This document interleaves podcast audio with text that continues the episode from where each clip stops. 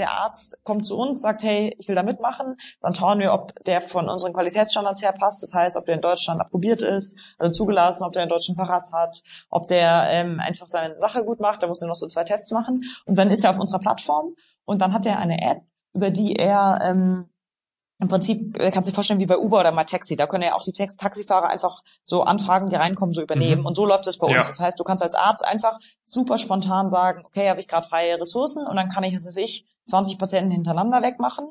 Oder ich habe jetzt nur mal kurz 10 Minuten Zeit, dann mache ich mal kurz einen. Ähm, und sozusagen, ich sage dann, ich übernehme den Patienten, dann sehe ich in meiner App, ah, dann äh, muss ich den Patienten anrufen, dann drücke ich auf Patienten anrufen, werde mit dem per Videocall verbunden und kann dann halt bei uns in der App dokumentieren, digitale Rezepte ausstellen, Krankschreibung und so weiter, kann mich aber voll darauf fokussieren, auf das, wofür ich eigentlich ausgebildet wurde und wofür ich auch angetreten bin, nämlich Menschen zu versorgen.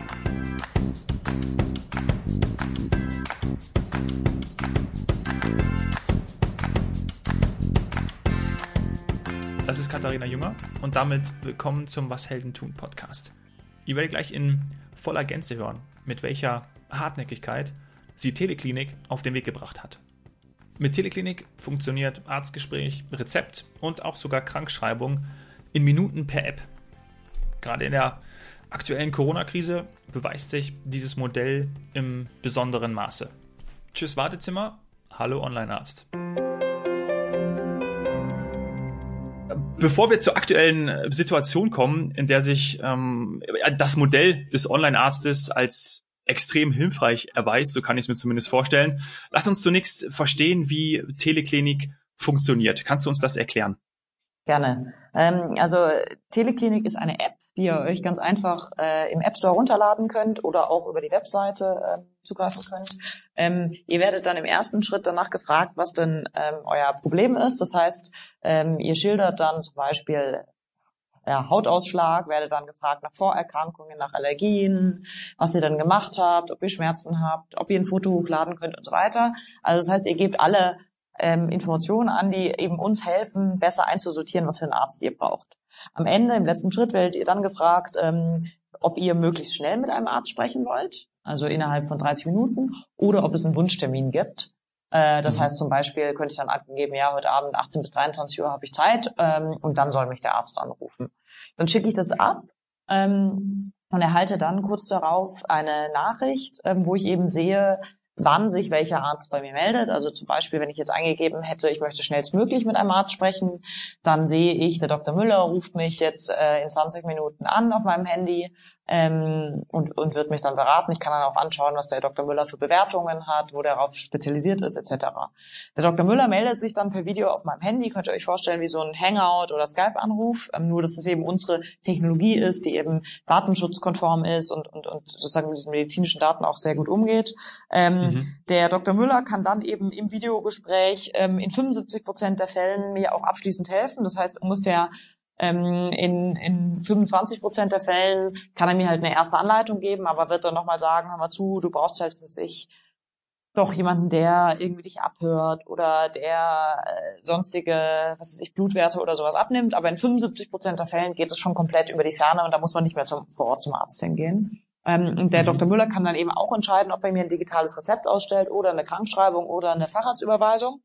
Wenn ich ein Rezept bekomme, dann poppt es einfach so in meiner App auf und ich kann dann entscheiden, ob ich es in eine Apotheke in der Nähe übermittle ähm, und eigentlich fast jede Apotheke ist bei uns angeschlossen oder ob ich es an eine Versandapotheke übergebe und dann wird mir eben am nächsten Tag das Medikament ähm, nach Hause geliefert.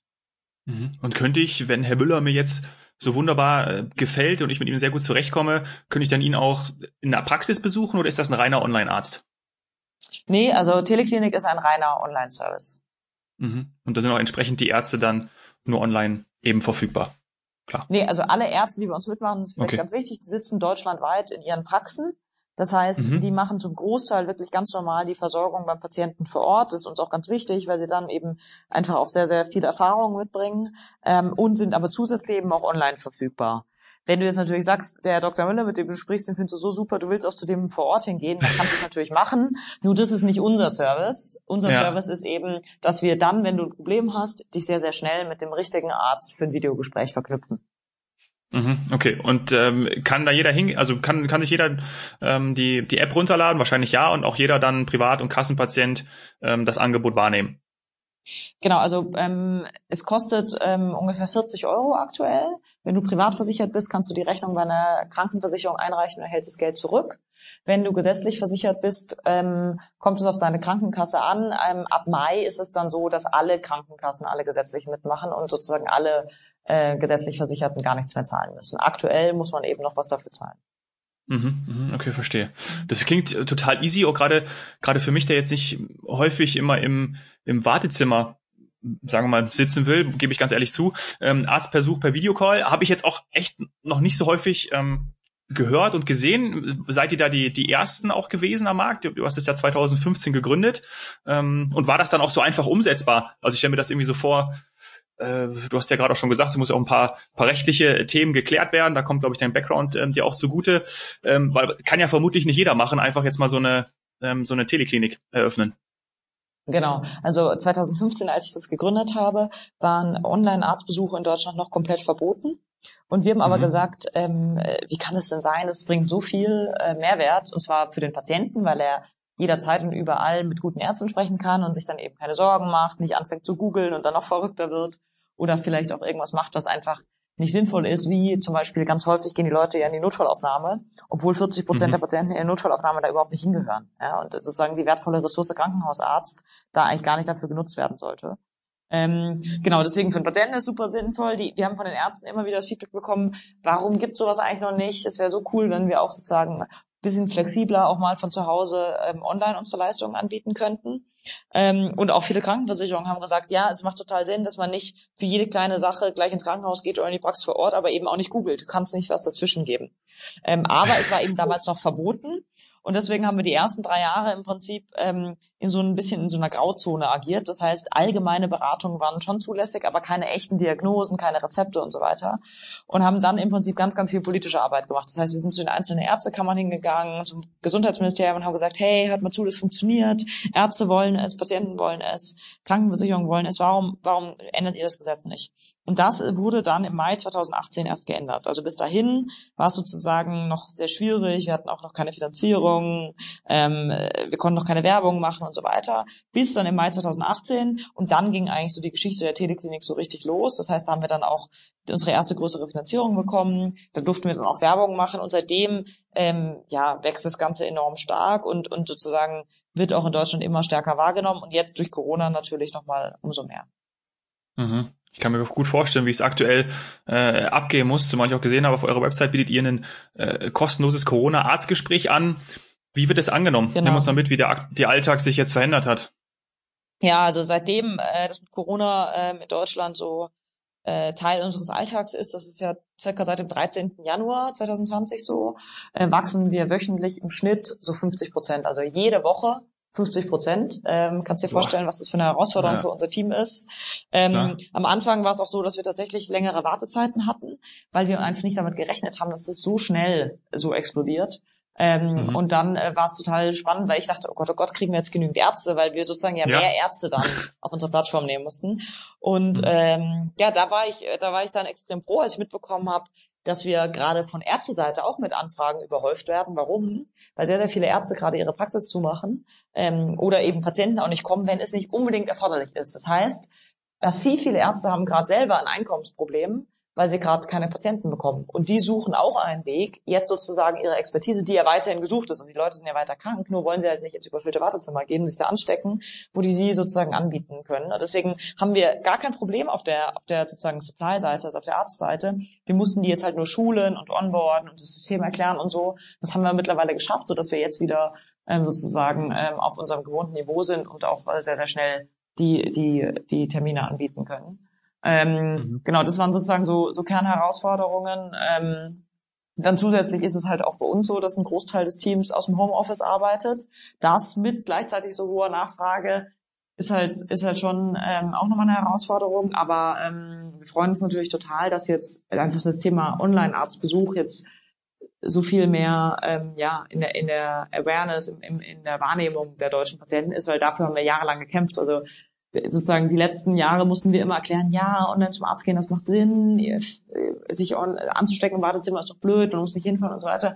Und jetzt zum ersten Mal müssen wir es nicht mehr erklären, uns, sondern uns einfach nur darum kümmern, dass wir sozusagen schnell genug ähm, Arzt und Patient online zusammenbringen und das ist total spannend.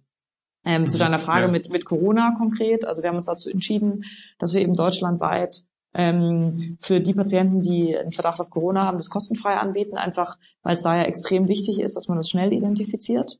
Ähm, und eben noch nicht alle Krankenkassen das gerade übernehmen. Und wir wollen nicht, dass irgendjemand, der sich das nicht leisten kann, dann nicht sozusagen schnell identifiziert wird. Ähm, und da sehen wir auch eine extrem hohe Nachfrage. Also aktuell sind so ungefähr ähm, 30 Prozent, 30, 40 Prozent unserer ähm, Arztbesuche auf der Plattform sind diese Corona-Fälle.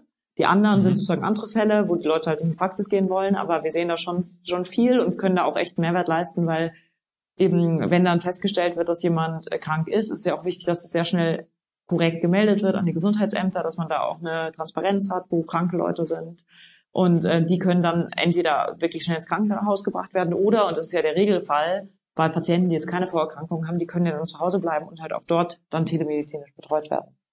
Mhm, mh. Ja, verstehe. Ja. Ich kenne den Fall, dass ähm, Freunde von uns aus Wien, die, die haben sich nicht gut gefühlt und haben dann ähm, in der Wahl eben angerufen im, im, ähm, an der entsprechenden Hotline und waren dann echt, weil natürlich die komplett auch überlastet waren und völlig verständlich auch. Das war so vor ähm, vor zwei Wochen, also auch noch gerade, wo es so richtig richtig die, die Hochphase, keine Ahnung, ich kenne mich da nicht aus, ähm, auch von den Zahlen her möchte ich jetzt mhm. auch nichts nicht loswerden, aber ich würde jetzt sagen, das war, wo, wo es halt so richtig abging und bekannt wurde.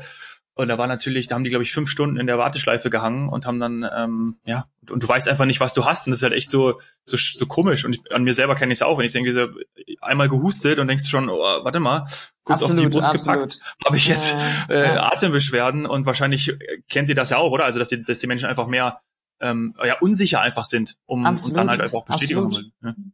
Absolut, nee, also ähm, bei mir in der Familie sind ja auch alle Ärzte und mit denen unterhalte ich mich natürlich auch extrem viel, weil es da auch spannend ist, einfach mitzubekommen, wie entwickelt sich das jetzt in Krankenhäusern. Also meine Schwester zum Beispiel ist Ärztin im Krankenhaus und da ist es einfach sehr, sehr spannend, halt mitzubekommen, sozusagen, sind da jetzt schon viele Corona-Patienten oder nicht und was sind es für welche und wie gehen die Ärzte damit um. Und auch auf Arztseite ist das Herausfordernde an Corona, dass man noch so wenig davon versteht. Also sozusagen, da kommen dann die Patienten ins Krankenhaus und selbst die besten Chefärzte wissen einfach gar nicht, wie man die therapieren soll. Also die stehen dann da und sagen, puh, nehmen wir jetzt da irgendein Antibiotikum oder das Malaria-Medikament, das scheint ja jetzt tatsächlich zu wirken. Und das ist natürlich was, was, also, was einfach zu enormer Unsicherheit führt, wenn man nicht weiß, wie man wirklich damit umgeht. Ja, ja. Du hast schon ein bisschen was zur Nutzung gesagt, dass ihr ja auch extrem äh, wächst. Kannst du was zu den, zu den Nutzungszahlen und, und Registrierungen sagen? Also wie viele Ärzte zum Beispiel zur Verfügung stehen und wie viele ähm, dann entsprechend die, die App nutzen? Ähm, darfst du das sagen? Ja, ja, genau. Also ähm, wir wachsen jetzt eben so um äh, 50 Prozent Woche über Woche. Davor waren es so 20 Prozent vor Corona, ähm, die wir im Monat mhm. gewachsen sind, jetzt 50 Prozent. Ähm, und im äh, letzten Monat, also im ähm, März waren wir so bei knapp 4000 Patienten. Ähm, mhm. Genau, und jetzt diesen, diesen Monat werden wir wahrscheinlich so bei 8000 sein. Ja, krass. Das sind schon krasse Zahlen, oder? Also, puh, ja, also immer die Frage sozusagen, mit was du es vergleichst. Ähm, ja. Muss ich sagen, wenn, wenn du irgendwie, also okay. es gibt dann auch Journalisten, die schreiben dann, ja, das ist ja noch wenig, wir haben ja 80 Millionen Deutsche. Äh, mhm. Ja, wenn du es jetzt aber vergleichst mit so einer Standard-Hausarztpraxis, die ja auch einen brutalen Durchlauf hat, also so eine Standard-Hausarztpraxis hat im Quartal ungefähr 1000 Patienten, das heißt im Monat irgendwie so 300.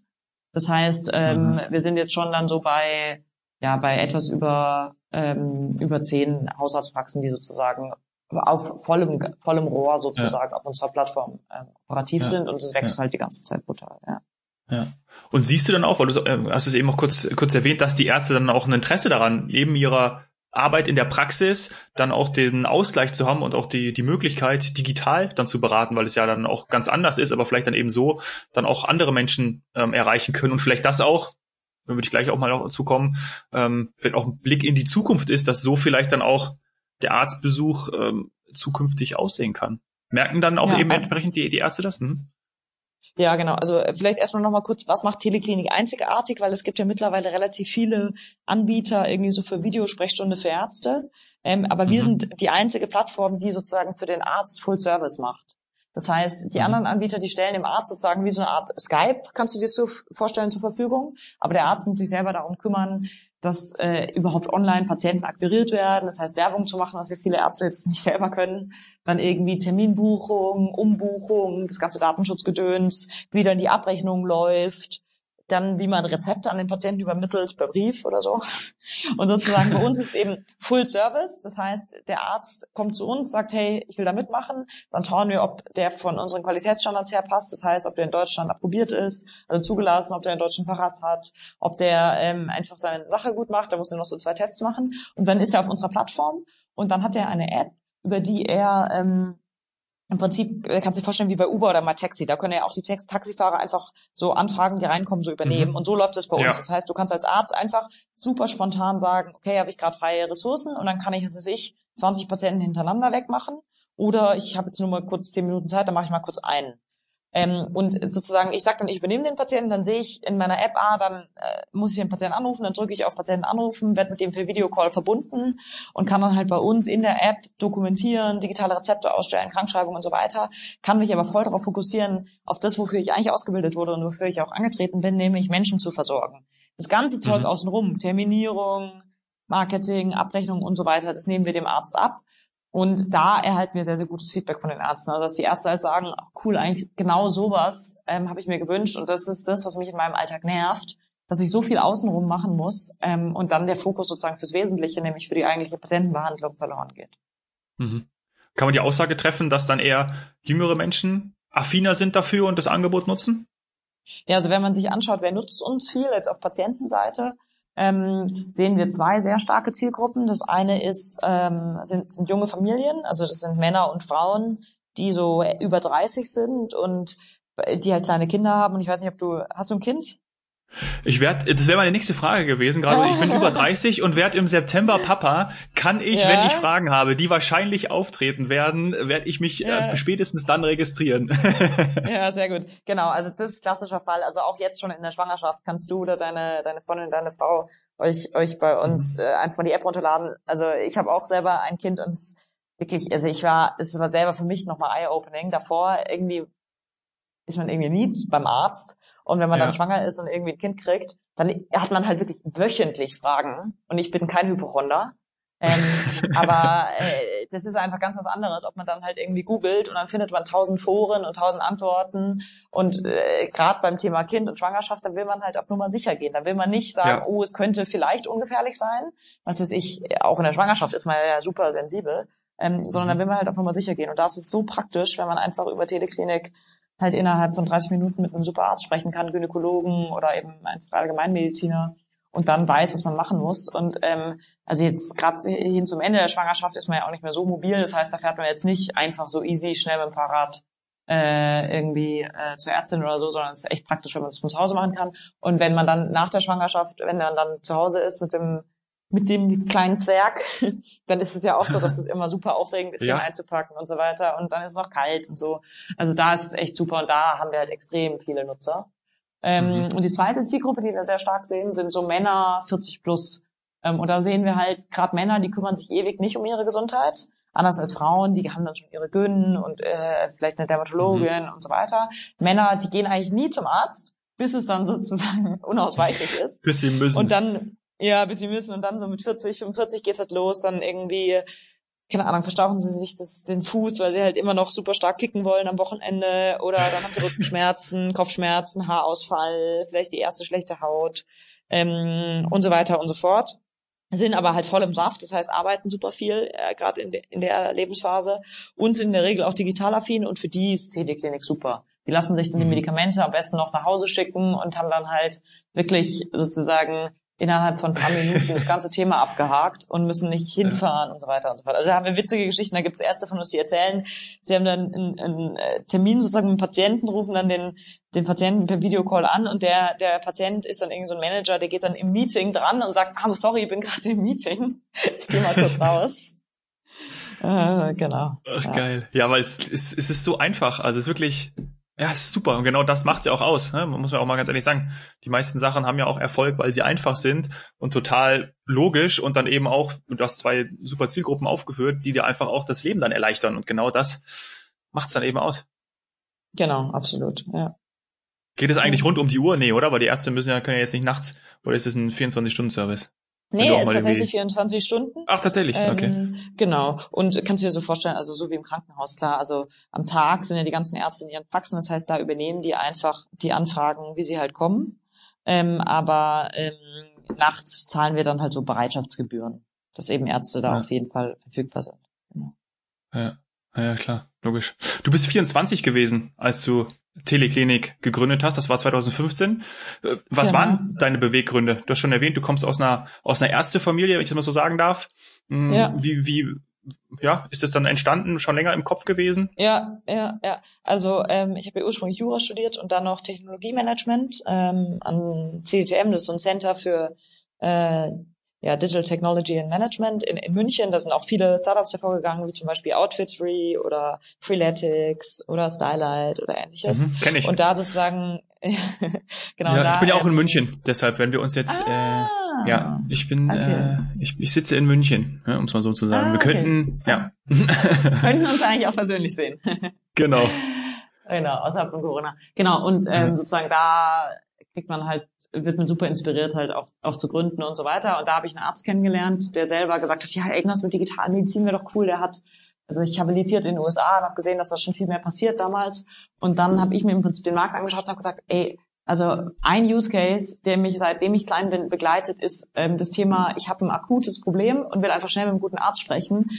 Und wie das bei mir immer abgelaufen ist, ist, ich habe halt meine Mama angerufen und dann hatte ich Freunde und dann haben wir erzählt, ah, ich habe diesen äh, Druck, Druck in der Brust und ich mache mir Sorgen um mein Herz oder so und sage ich, jetzt gehe halt zum Arzt. Dann die, na, ist so umständlich und ich muss arbeiten und keine Zeit und dann fangen sie an zu googeln, dann kommt raus, oh Gott, oh Gott, oh Gott, äh, es könnte halt irgendwie was Gefährliches sein. Dann sage ich, jetzt ruf halt mal kurz meine Mama an und dann telefonieren die fünf Minuten meiner Mama und sagen sie, ach, das war jetzt so toll und irgendwie Wahnsinn, dass das über die Ferne so gut funktioniert, weil einfach ein guter Arzt halt auch über die Ferne sagen kann, okay, wo drückt es, was ist das für ein Druck, wie lange ist der schon da, verändert der sich, mhm. wenn du dich irgendwie anders bewegst und so weiter. Und das ist einfach so ein, für eins der wichtigsten Themen, das wir haben, nämlich die Gesundheit des Menschen und da sozusagen akute Ängste, eine ganz, ganz einfache Lösung. Und dass es das noch nicht für jeden zugänglich gibt, das ist eigentlich total verrückt.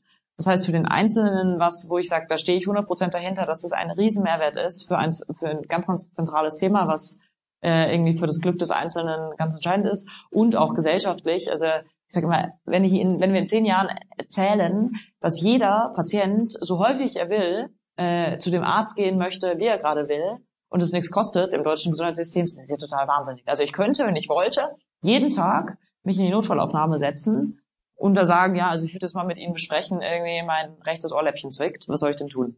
Das ist kompletter mhm. Wahnsinn, dass das so unstrukturiert abläuft. Und ich meine, man sieht ja auch in Italien, was passiert, wenn jeder einfach ins Krankenhaus rennt. Ähm, die Krankenhäuser sind da total überfordert. Ja. Wir brauchen ja. halt einen viel strukturierteren Betrieb, wie wir mit der wertvollen Ressource Arzt umgehen. Ja, irgendwie in den USA sieht man das ja auch. Also irgendwie, wenn man denkt, da krass, äh, ist das nicht irgendwie schon weiterentwickelt, ja. Ähm, ohne das jetzt auch bewerten zu wollen, weil ich ja wie gesagt nicht drinstecke. Das sage ich äh, bei dem Thema immer dazu. Äh, aber gibt es vielleicht Vorbilder, äh, gerade aus dem Ausland, wo du siehst, ah, da, da funktioniert das und ähm, erkennen die dann auch, dass dann gerade solche Märkte, wo das eben noch nicht da ist, ähm, ja, entsprechend natürlich auch Potenzial ist, um da ähm, anzugreifen. Und das wäre ja noch gleichzeitig Konkurrenz für euch. Ja, also ähm die, die es tatsächlich eigentlich am allerbesten machen weltweit, sind eigentlich die Chinesen. Also das ist echt krass. Ah, ja. ähm, die, mhm. wenn die was machen, dann machen die da gleich gescheit. und äh, da äh, heißt halt die Plattform äh, Ping Good Doctor. Ähm, okay. Und die, die sind halt riesig. Also die sind wirklich äh, also mehrere, mehrere, mehrere Millionen Patienten und Ärzte sind da auf beiden Seiten angedockt ähm, und auch Apotheken. Mhm. Also das ist brutal. Da ist das richtig schon so eine Riesenplattform, also so groß wie bei uns Uber im Prinzip. Also wirklich mhm. so, dass, dass du einen normalen Chinesen fragst und er sagt, ah ja klar, das kenne ich sozusagen ja. als einen Weg. Also es ist schon äh, eine richtig ausgebildete Infrastruktur, dass das schon genau, so richtig genau. natürlich ja, ist ja. einfach. Ja. Genau, also super beeindruckend. Ähm, ansonsten äh, sind die USA da natürlich wieder vorne dran. Da gibt es so Anbieter wie Doctor äh, On Demand heißen die oder Teledoc. Ähm, und dann auch wieder klassisch bei äh, digitalen Angeboten halt die skandinavischen Länder. Also in Schweden gibt es einen Anbieter, der heißt Krü. Und jetzt die die Amis und die Chinesen, die kommen jetzt erstmal nicht nach Deutschland, weil einfach Europa ja deswegen auch so anspruchsvoll ist, weil es ja doch in jedem Land halt ganz andere Regulatorien sind, ganz anders, die andere Sprache und so. Das macht es natürlich sehr, sag ich mal, fusselig, da zu expandieren. ähm, genau, aber jetzt Krü konkret, die kommen halt aus dem schwedischen Markt, der sehr, sehr klein ist, nur ein Zehntel des deutschen Marktes, die müssen dann auch sozusagen, um weiter zu wachsen, schnell expandieren und die wollen jetzt auch in Deutschland stark werden und die sind zum Beispiel ähm, ein Wettbewerber von uns. Mhm, mhm. Und äh, ja. gerade diese rechtlichen Themen, äh, wenn es irgendwie drei Jahre oder 2018 dann die, die, die Lizenz erst dann dafür da war oder der Weg geebnet wurde, hat dir dann wahrscheinlich dein juristischer Background extrem dabei geholfen, dass das überhaupt so dann in Deutschland angelaufen ist, oder? Ja, absolut. Also die, ich habe vorhin kurz erzählt, die ersten drei Jahre von Teleklinik, also 2015 bis 18, hatten jetzt weniger irgendwie mit klassischem Unternehmensaufbau was zu tun, wo man jetzt ja. irgendwie Marketing macht und so weiter, sondern es war wirklich Politik. Also da haben wir uns halt überlegt, okay, ähm, Online-Arztbesuch ist noch nicht zulässig, ähm, welche Paragraphen in welchen Gesetzen müssen denn geändert werden, damit sich das ändert und wer entscheidet, ob das passiert. Und da haben wir eben versucht, diese Entscheidungsträger ähm, sozusagen für unsere Sache zu gewinnen. Und ich bin da wirklich durch Deutschland getingelt wie so ein Staubsaugervertreter, nur halt Online-Arztbesuchvertreter. und äh, bin zu den einzelnen, in dem Fall Ärztekammern hin oder eben Gesundheitsministerien und so weiter und habe gesagt, hey Leute, das macht einfach Sinn, dass wir das anbieten und äh, wenn wir das nicht anbieten, dann werden Ausländer das machen und ähm, ich finde halt persönlich, ähm, dass es extrem wichtig ist, dass es dann eine deutsche Lösung gibt, weil das ja super, super krasse Daten sind, die da anfallen. Also jede der Diagnosen wird ja dokumentiert und mhm. wenn man sich jetzt vorstellt, dass äh, in zehn Jahren, wenn das Ganze weiter ist, ähm, nochmal eine Krise wie Corona kommt und äh, dann ein signifikanter Teil der Versorgung über eine ausländische Telemedizinplattform läuft, dann ist das für mich schon angsteinflößend. Also dann können, können die zum Beispiel auch sagen, ah, unsere Kapazitäten reichen jetzt nicht für Deutschland, wir versorgen jetzt mal primär also ich, unseren Home-Market, Schweden oder ja, sowas. Genau. Ja. ja. Ähm, und deswegen, also zu sagen, das ist jetzt nicht irgendwie irgendeine Plattform für Schuhe oder so, äh, sondern das ist ja echt, also das, da geht's ja schon dann äh, also wenn es größer wird, um, um eine Systemrelevanz im Prinzip. Und ich glaube, mhm. mit dem Argument haben wir dann auch tatsächlich den politischen Wandel hinbekommen, weil wir im Prinzip das Bewusstsein dafür geschaffen haben. Also im Prinzip die, die wir zuerst überzeugen mussten, waren die Ärzte, die halt ja traditionell von ihrem Berufsstand her eher konservativ sind und die halt gesagt haben, nein, Arzt-Patient, persönliche Beziehung, das war schon immer so. Den muss ich sehen. Genau, ja. anfassen, alle Sinne und so. Und äh, wir wollen nicht, dass das ins Internet geht und so weiter und so fort. Ja. Und im Prinzip haben wir da halt erklärt, ja, also sozusagen, wir können das schon nachvollziehen, dass das erstmal irgendwie zur Angst führt und man kann theoretisch auch darüber diskutieren, ob man das will oder nicht als Arzt. Nur es ist so, der Patient will es auf jeden Fall. So wie er ja. auch online shoppen möchte und wenn ihr als deutsche Ärzte sagt, ihr wollt es nicht anbieten, dann heißt es nicht, dass es nicht passiert, sondern heißt es, dass das einfach ausländische Anbieter machen, die dann entscheiden, wie die Qualitätsstandards sind, was mit den Daten passiert und so weiter und so fort. Und das Argument hat dann eigentlich sehr stark äh, gezogen. Ähm, mhm. Und ähnlich war es dann im zweiten Schritt. Gro zweiter großes politisches Projekt ist ja das digitale Rezept. Das ist ja sozusagen das wichtigste Feature. Also dass sozusagen ja. auch der Arzt dir halt im Gespräch ein Rezept ausstellen kann und dass das rechtsgültig ist und dass das halt direkt in die Apotheke übermittelt werden kann über dein Smartphone und so.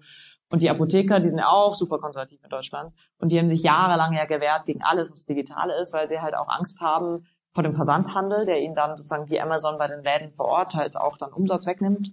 Ähm, und da war es dann auch so, dass wir halt irgendwann gesagt haben, hört mal zu, also äh, wir leben halt in der EU, da gibt es eine, eine Freizügigkeit, da gibt es eine freie Waren- und Dienstleistungsverkehr. Wenn die deutschen ähm, Apotheken vor Ort sich nicht öffnen, dann sind wir gezwungen als Teleklinik, äh, dass sozusagen die Rezepte, die unsere Ärzte verschreiben, halt an Apotheken ins Ausland gehen. Und das wollte er auch nicht. Und sozusagen, auch da war es dann so, dass erst leider dieses sozusagen sehr, sehr drastische vor Augen führen, was das bedeutet, wenn man sich komplett gegen Digitalisierung stellt, dann dazu geführt hat, dass sie sich geöffnet haben. Und jetzt sind die Apotheker ja ganz vorne dran und ähm, pushen ja. total, dass jetzt sozusagen digitale Rezepte auch der Standard werden. Mhm.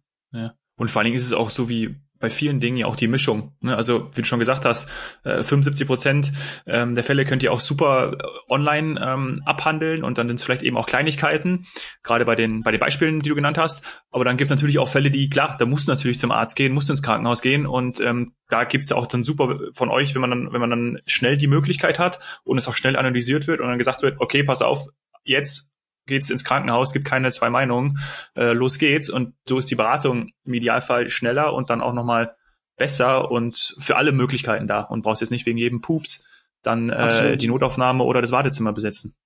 Ja, genau. genau ja, macht total Sinn. Sag mal, äh, äh, vielleicht die abschließende Frage, aber die muss ich natürlich unbedingt stellen. Wolltest du in deiner Kindheit mal Ärztin werden, ne? Bei dem, bei der Familiengeschichte, äh, was haben die gesagt, dass du äh, Jura studierst? ja, äh, also Ärztin wollte ich tatsächlich nie werden. Äh, okay. Warum?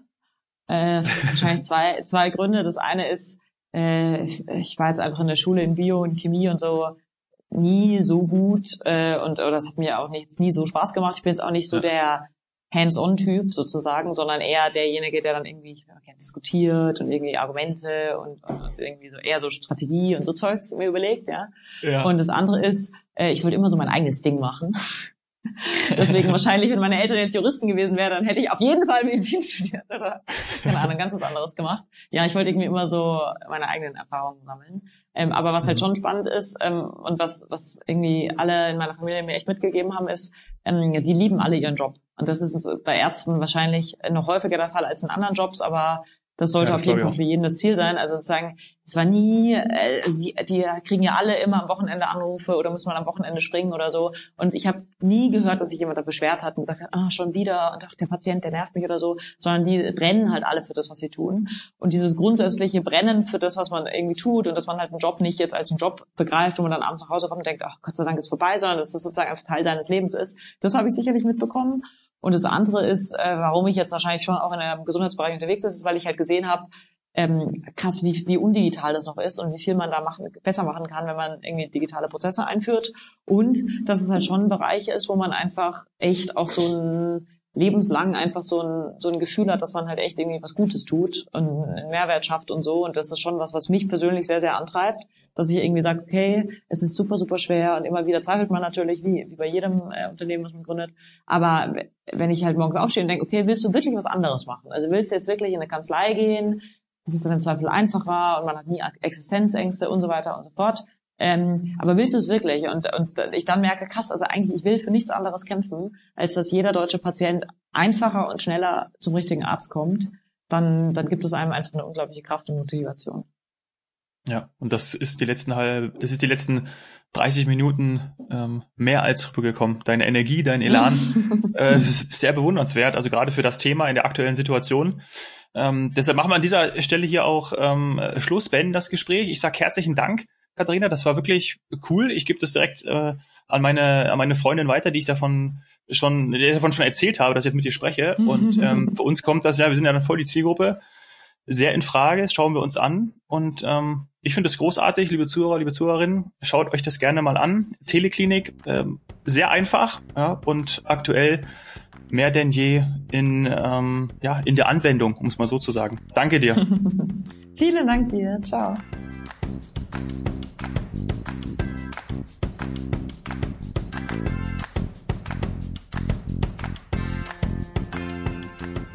So, ähm, das war der digitale Arztbesuch leicht gemacht. Ich finde es richtig gut, dass Katharina so einen langen Atem bewiesen hat und da dran geblieben ist für einen flexibleren und ja auch total einfacheren Zugang zu medizinischer Versorgung für den, der das über App regeln möchte. Eine einfache Lösung für Anbieter auf der einen Seite, nämlich die Ärzte und Ärztinnen, und auf der anderen Seite die Nachfrager, Patienten, Kranke, die Teleklinik in Anspruch nehmen. Das Schöne daran ist die strukturelle Unterstützung für die ja, ganz wertvolle Ressource medizinische Versorgung durch einen Experten, wie eben den Arzt. Für alle, die sich das anschauen wollen, www.teleklinik.com. Ich würde mich freuen, wenn du mir für diese Podcast-Folge eine 5-Sterne-Bewertung bei iTunes hinterlässt und auch wenn du mir weitere Gäste vorschlägst. Bekannte Freunde, die du unbedingt mal hier in der nächsten Folge des Was Hellen tun Podcast hören möchtest, sag mir Bescheid. Tu das am besten über Instagram at domhoffmann oder schreib mir eine E-Mail dominik.hoffmann at washeldentun.de. Danke, dass du bis hierhin zugehört hast. Danke sehr, dass du da bist. Cheers, Hero.